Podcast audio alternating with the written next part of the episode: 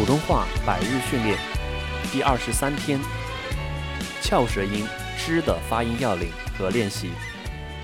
发“之”的时候啊，注意两点：第一，嘴型，嘴型呢，嘴唇要略带回收，略带用力，但是呢，不是不是太用力的撅起来，“之”之稍微有收缩感。第二呢，也是最重要的，舌位。它是翘舌音，所以舌头要翘起来，舌尖往上走，顶住我们的硬腭，硬腭在我们的上牙齿往后面走，那个隆起来硬硬的地方，知知知道。好，我们一起来练习咬字发音，知指指遮折这。直、指、中、正、找、坠、种、争、寨、着、展、宅、真、住、庄。这是一个后鼻音。庄，我们来看一下啊，卓卓越卓越，对于大部分的南方朋友来说呢，发翘舌音的确感觉很别扭，很不习惯。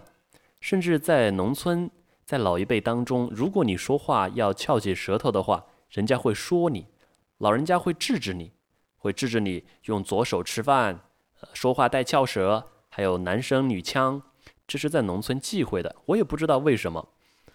呃，但是呢，标准的普通话它就是要求我们嘴唇要有力度，舌头呢要翘起来。知道，价值，白纸，白纸黑字写清楚了。哲学，哲理，这是怎么回事儿？是吧？所以对南方朋友来说呢，你一旦把翘舌音加上去，你说话的感觉完全就不一样了。不信，我们来试一下啊。很多人会说：“老师，你搞什么？我们今天学什么？”那就港台腔了，南方腔了。好，我们一起来练习词语：种植，这种。好，我们一起读两遍，跟老师夸张的练习：这种，庄重，庄重，庄重是一个形容词，但是新东方有一个很有名的老师呢，也叫庄重。曾经在沈阳当校长，现在在昆明当校长，是我们的一个偶像。讲话非常幽默。我学演讲的时候呢，就是模仿庄重老师的一个演演讲的片段，学习他讲话的节奏流畅度，非常的美啊。他的演讲有一个音频，一个多小时，我模仿了不下一百遍，也就是说一到两百个小时跟着读。转账，转账。政治，政治，症状，症状，战争，战争，装置，装置，转正，转正，对，注意后鼻音，正，正，它是一个呃呃，嘴角咧开，呃嗯嗯，梦，朋友。梦做梦吧你，转正，立正，整治，整治，执照，珍珠，珍珠，终止，终止，针织，针织，住宅，住宅，抓住，抓住。挣扎，挣扎，正装，正装出席，站长，征战，古来征战几人回？征兆，茁壮，茁壮。成语练习：瞻前顾后。瞻前顾后，只争朝夕，只争朝夕。郑重其事，郑重其事。至理名言，至理名言。